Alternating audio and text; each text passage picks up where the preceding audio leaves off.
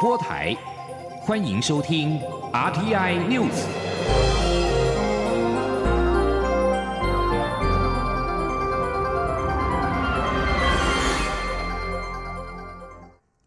各位好，我是李自立，欢迎收听这一节央广主播台提供给您的 RTI News。一连三天的二零一九世界非安高峰会将在下周一首都在台湾登场。这是由一九四七年成立的美国世界非安基金会主导创设的年度盛会。去年度首度由中华航空事业发展基金会拿下今年的主办权。截至目前，已经有三十七个国家地区、一百三十八个组织单位，还有三百五十名的非安专家与会，成为台湾历年来规模最大的航空国际会议。记者吴丽君的报道。由美国世界非安基金会和航发会共同主办的第七十二届世界非安高峰会，即将于十一月四号到六号在台北文华东方酒店举行。这也是交通部政务次长王国才接掌航发会董事长之后，排除万难，首度为台湾争取到今年峰会的主办权。虽然美国世界非安基金会是民间组织，但峰会成成员却来自全球一百五十个国家，在飞航安全领域的产官学研专家代表，包括美国联邦航空总署 （FAA）、美国国家航空暨太空总署 （NASA）、飞机制造大厂、各大航空公司及国际重要机场都在其列。王国才三十一号特别率同身兼美国世界飞安基金会理事的长荣首席副总。何庆生及航发会主任秘书郑四荣召开记者会，指出，截至三十号为止，已有来自三十七个国家地区的三百五十名航空产业代表及非安专家与会，成为台湾历年来规模最大的航空国际会议。王国才说：“那在三十七个国家里面，包括现在飞机制造的大国美国、法国。”加拿大、巴西都有派代表，那包括几个大的国际机场，包括在欧洲的德国、英国、荷兰、土耳其、丹麦、爱尔兰、瑞士、挪威。那在亚洲，包括日本、新加坡、马来西亚；非洲，奈及利亚；在大洋洲就是澳洲，加上美国、加拿大、墨西哥，所以五大洲通通有派人来。所以这是历年来台湾最大的航空国际会议。值得一提的是，这场峰会总计有一百三十八个组织单位出席，除了三十三家航空公司、十五家飞机零件制造商、十九家飞机软硬体供应商、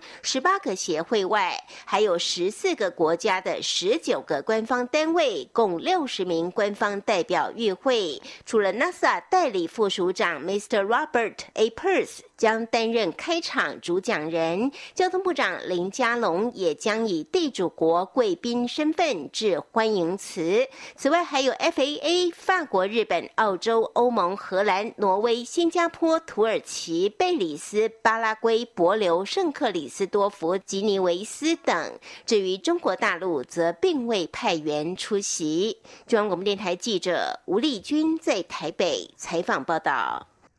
蔡英文总统今天接见美国布鲁金斯研究院的资深研究员布瑞哲时表示，继美国参议院一致通过台北法案之后，美国众议院也通过众院的版本。他要感谢美国国会跨党派的支持，这也是对台湾长期坚守民主、维持区域和平稳定跟繁荣现状的肯定。记者欧阳梦平的报道。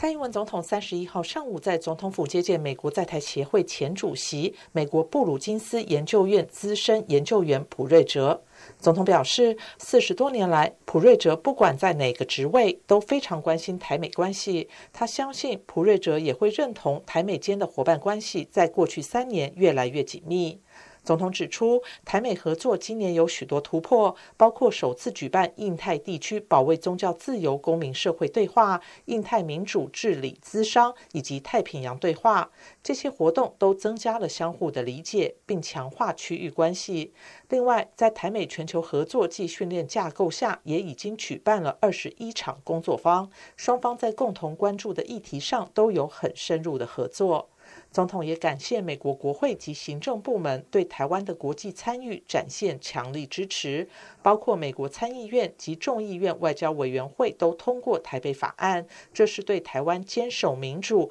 维持区域和平繁荣的肯定。总统说：“昨天的参议院，美国参议院一致通过台北法案。那么今天最新的消息，众议院外交委员会也通过了众院的版本。那我要感谢美国国会跨党派的支持，这是对台湾长期以来坚守民主立场、努力维持印太区域和平稳定跟繁荣现状的一个肯定。那我们也会持续和美国行政跟立法部门保持密切的联系。”深化台美的伙伴的关系。总统最后强调，中国的崛起与扩张不断挑战自由民主的价值和社会秩序。中华民国台湾处于印太地区的战略前沿，是守护民主价值的第一道防线。作为区域的重要成员，台湾会善尽国际责任，不挑衅、不冒进，确保台海和平稳定的现状不会被片面改变。中央广播电台记者欧阳梦平在台北采访报道。继美国国会参众两院都通过了台北法案，外交部今天表达感谢，并感谢美国国会以具体的行动协助我国巩固邦交，也对美国国会展现一贯的跨党派支持表示高度的欢迎跟诚挚的谢意，并将密切关注台北法案未来在美国国会审议的后续发展。台北法案主要是要求美国行政部门应该采取积极作为，支持台湾强化与印太地区跟全球各国的正式外交关系以及非正式的伙伴关系。行政院主计总处今天概估第三季经济成长率的年增值为百分之二点九一，创下近五季来的新高。主计总处分析，美中贸易战让部分台商将产能迁回台湾，让国内的投资优于预期。全年的经济成长率有机会上修百分之二点五三。记者杨文军的报道。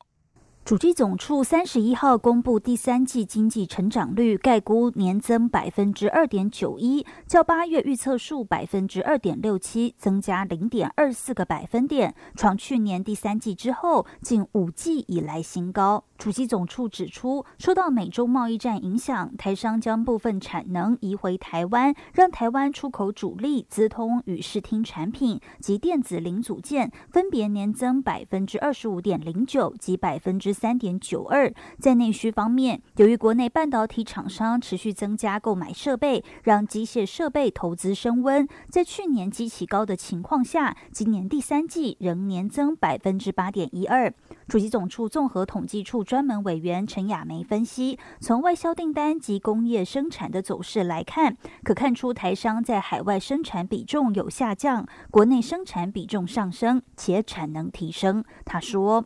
海外生产的部分是在减少的，那相对来讲，就是国内生产的部分的比重是在增加的。那除此之外呢，在这一季工业生产，呃，它有负转正的里面呢，有一部分是属于生产材的这一块，那显示说，在这个部分，其实国内的生产的产能是有提升的。陈亚梅也指出，由于主机总处预估今年经济成长率为百分之二点四六，第三季经济成长优于预期。若第四季预估数不变，全年极可能突破百分之二点五，上看百分之二点五三。不过，出口方面，包括基本金属、塑橡胶及机械产品，因原物料行情走低及需求疲弱，减幅都超过一成。民间消费中，第三季国人出国人次仅成长百分之二点四七，股票成交值也年减百分之九点七七，都较预期来得低。中央广播电台记者杨文君台北采访报道。继续就来关心金融市场的表现，台北股市今天高档震荡。早盘一度跃上了一万一千四百二十八点，台积电盘中虽然攻上了三百元的高点，但是尾盘回跌。加权股价指数收盘也翻黑，中场下跌二十一点，收在一万一千三百五十八点，跌幅是百分之零点一九，成交只为新台币一千五百二十九亿。另外，美国联邦准备理事会三十号宣布今年第三度降息，华尔街股市中场收红，标准普尔五百指数再创新高。不过，在美股新高的背后，外资瑞士银行却提出警告，获利预期已经成为美股目前面临的一大威胁，迎接纪录高点之后的发展可能是熊市的降临。不过，英商渣打银行今天也发布今年第四季的投资展望，认为美国企业的盈余正在好转，明年美股能够借由企业的盈余支撑进一步走升。行政院院会今天通过新式战机采购特别法预算案。岁出编列新台币两千四百七十二亿元，其中裁员筹措的部分举债两千三百二十二亿，以及移用岁计盈余一百五十亿。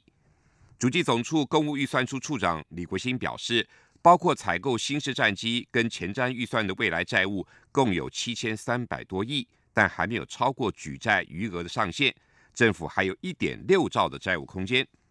行政院长苏贞昌在院会之后表示，美方同意授予台湾新式战机，有助于提升台湾总体的防卫作战能力。为了及早跟美方完成签约公售，期盼立法院不分党派共同支持。去年十月二十一号，台铁普悠玛列车翻覆事故，造成了十八人死亡，两百八十八人受伤。台铁今天正式的具状向普悠玛列车供应。立约商日商住友及应负连带责任的台湾住友提告求偿，第一波求偿金额约新台币六亿一千万元。台铁局表示，先前已经委请专业技术顾问台湾世熙工程顾问公司，针对普悠玛事故列车机组件的缺失以及故障跟事故发生的关联性和原因进行分析。报告内容指出，普悠玛列车事故。的确有主风棒的设计不良，以及列车自动防护系统、隔离开关、远端监视系统未连线等等缺失，确实跟事故发生具有关联性。依照铁路法跟民法规定，请求损害赔偿约六亿一千万元。后续并将依和罹难者家属跟受伤旅客的协商赔偿的情形，持续向日商住友跟台湾住友求偿。亚太经合会 （APEC） 秘书处今天声明，基于智利跟 APEC 会员经济福祉及安全，秘书处支持智利停办亚太经合会领袖周的决定。这是亚太经济合作会议自一九九三年举办第一次非正式经济领袖会议以来，首度取消高峰会。由于智利的暴力示威升温，智利宣布取消主办十一月的亚太经合会，也让美中期盼签约协议。暂时终止贸易战的目标横生枝节。据传，美中双方现在都在寻找替代的地点。根据路透社引述美方知情人士的话透露，白宫举阿拉斯加或夏威夷可能是中国会接受的潜在选项。中方贸易人士则指出，中国建议以澳门为可能的地点。另外，中国商务部今天也表示，中国跟美国的高阶谈判代表将会在十一月一号再次谈话。美中两国领导人原本预计在亚太经合会上会晤。被列为世界遗产的冲绳，也就是琉球那霸市首里城，今天凌晨发生大火，主殿、北殿、南殿都聚毁，起火店移在正殿的原因还在调查。当地居民震惊落泪，专家也忧心殿内的文物能否躲过火劫。首里城是大约五百年前在琉球王国时期所兴建。作为琉球国王的皇城，在被日本兼并前，琉球国王会由中国皇帝册封。首里城一九三三年被指定为国宝，在二次大战期间曾经被美军摧毁。一九九二年正殿修复之后，其他的建筑物陆续的修复。两千年，首里城城址跟冲绳县内的其他城址登记为世界遗产，并且成为冲绳的一大观光热点。冲绳县警局表示，起火原因目前还在调查。冲绳那霸市首里城今天遭到祝融摧毁。日本专家则指出，首里城重建的木材来自于台湾，是众人智慧的结晶。大火由外向内延烧，很难扑灭。南韩合同参谋本部今天表示，北韩今天下午从平安南道一带向朝鲜半岛东部海域发射了两枚不明发射体。这是今年以来北韩第十二次的射弹。韩国联合通讯社报道，合同参谋本部表示，鉴于北韩有可能进行第二次发射，南韩军方正在追踪跟监视相关的动向，也保持严密的应对态势。这里是中央广播电台台湾之音。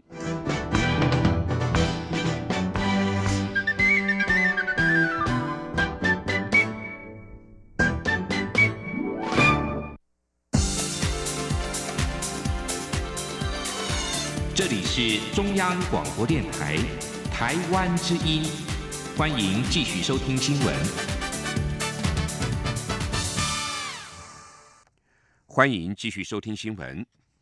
美国参议院院会通过台北法案，引来中国大陆国台办的批评。陆委会副主委邱垂正今天回应媒体询问时表示，国台办记者会已经成为陆方非事实性的恶意攻击跟政治操作的平台，透过片面性的提问发表错误的资讯，规则我方的操作方式，在台湾进入选举时刻的借选介入选举，影响我社会的氛围。记者王兆坤的报道。陆委会副主委邱垂正表示，中国大陆国台办已有规律的操作模式。目的就是要介入台湾选举。他说：“我们观察国台办手法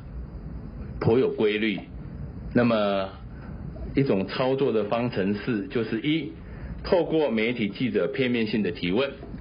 二，随即由发言人发表颠倒是非的错误资讯或单边的政策宣传；三，最后将两岸关系恶化的因素。”全部归责我方，大肆宣传其对台的友好立场，混淆外界的视听，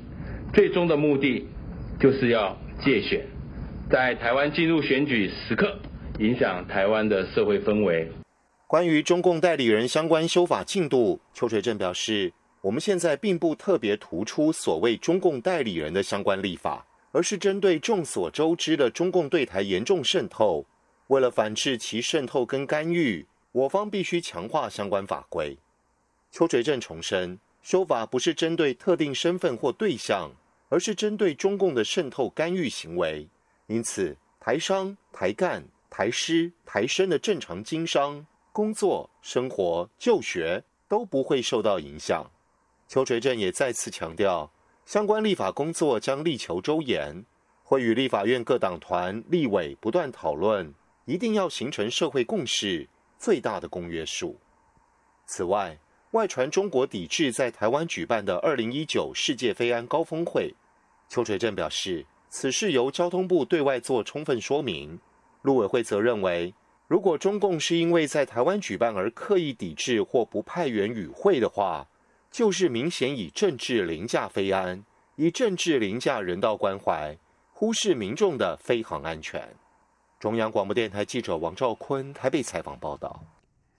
二零二零大选倒数七十一天，力拼连任的蔡英文总统阵营也积极经营网络社群应战，不仅推出了网络冒险游戏，设法以政绩来激发青年投票的热情。民进党青年总部也即将开幕，期盼提升青年世代对蔡总统的粘着度，让蔡总统的网络声量跟青年支持度维持不坠。记者刘玉秋的报道。二零二零总统大选倒数七十二天，虽然多家民调显示力拼连任的蔡英文总统在年轻族群支持度压倒性胜过国民党总统参选人韩国瑜，但韩国瑜近来抛出废除以利一休、游学补助、与年轻人座谈等动作后，有民调显示韩国瑜的青年支持度反弹超过一成。民进党也积极争取青年选票，全力巩固青年粘着度。蔡阵营一向擅长经营广度社群，近来除了让蔡总统竞选官网重新开张外，还首度推出 AVG 网络冒险游戏，邀请玩家加入游戏，透过轻松有趣的解题方式，让支持者了解执政成果。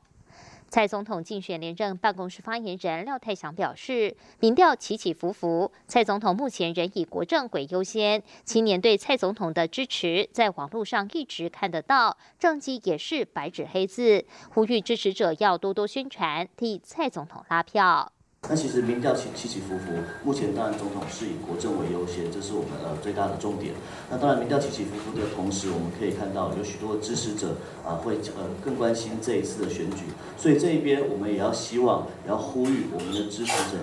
在关注同时，我们可以一起站出来，帮助我们小英总统去拉票，帮助小英总统去沟通他的政绩，因为我们的政绩都是白纸黑字都有写出来的，我们的政绩是实实在在的，没有绕跑。所以呢，也希望我们的支持者出来帮我们拉票，然后在一月十一的时候帮我们投下神圣的一票。蔡总统连任操盘手林习耀也分析指出，年轻人投票率较低，鼓励年轻人去拉票，投票是未来选战的布局重点。近办会从文宣活动的安排上，鼓舞年轻人的热情。除了蔡办在加强与青年互动上不断推陈出新，民进党青年部筹划的青年总部也即将开张，计划让蔡总统与现场三百位青年互动。民进党青年部百位青年辅选团未来也会前进全国各选区，克制化替立委辅选，激发年轻人的投票意愿，抢攻青年选票。民进党卯足全力，让蔡总统的网络声量与青年支持度维持不坠。中广电台记者刘秋采访报道。媒体报道，新北市前市长朱立伦已经同意出任国民党总统参选人韩国瑜全国竞选总部主委一职。对此，韩国瑜今天回应表示，等到时机成熟时会正式对外宣布。朱立伦则表示，希望历任党主席都能够担任韩国瑜竞选总部的荣誉主委或是其他职务，他也会全力帮忙。记者刘品希的报道。总统大选倒数七十二天，国民党总统参选人韩国瑜的国政顾问团总召张善政表示，现在隐性民调太多，蔡英文总统看起来不像领先超过十个百分点，否则就可躺着选了。对此，韩国瑜三十一号下午受访时表示，他一再强调。从政者首先要考量的就是民心，但现在执政的蔡政府天天迷恋冷冰冰的民调数字，忽略民心。他走访全台各地，感受到人民过得很辛苦，民心思变。他呼吁蔡英文总统一定要贴近民心，在剩余的两百多天任期好好打拼，为人民服务。他说：“不要迷恋那些数字，还有一大堆机构效应。”调整那些阿拉伯数字，自己看了自己干过瘾，那是没有用的。任何政治人物一定要跟民心是贴近的。所以张善政前院长所讲的这个，他所自己去四处了解，他觉得民调差异没有这么大。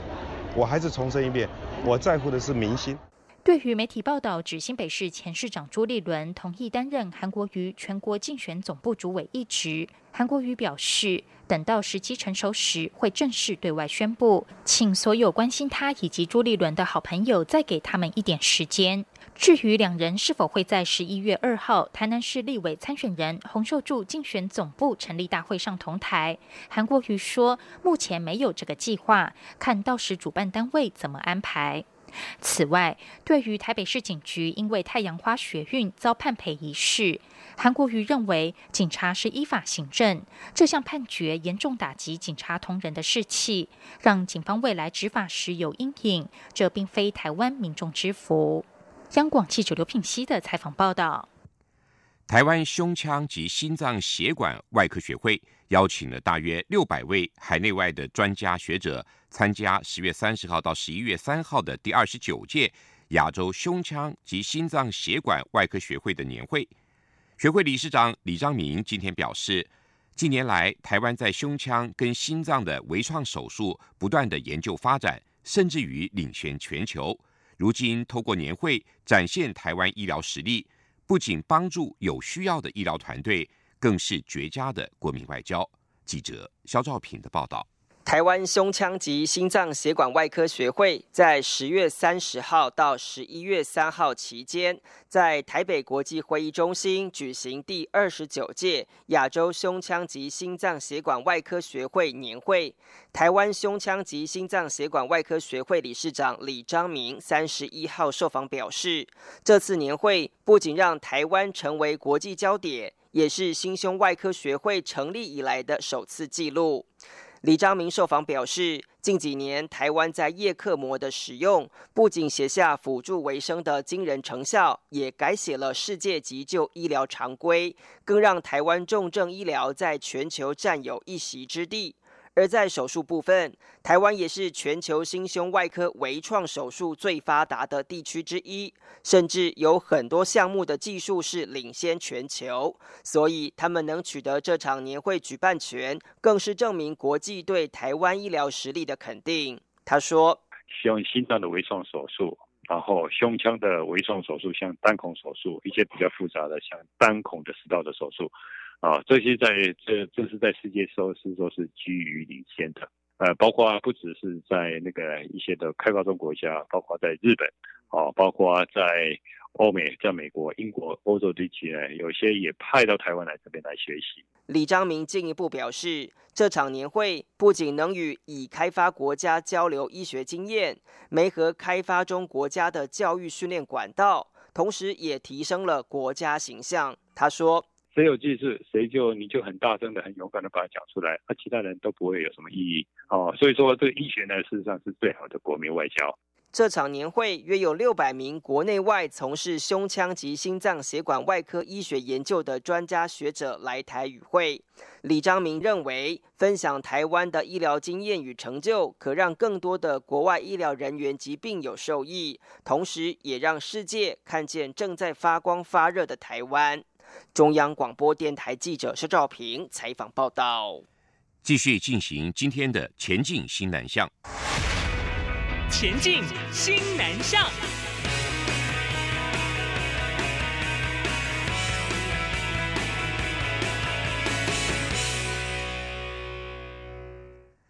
二零一九 CTS 台泰微电影节今天举行颁奖典礼，泰国作品《我的家乡》。从两百件参赛作品中脱颖而出，不仅拿下了社会组第一名，更夺得首奖，共获得新台币十六万元奖金。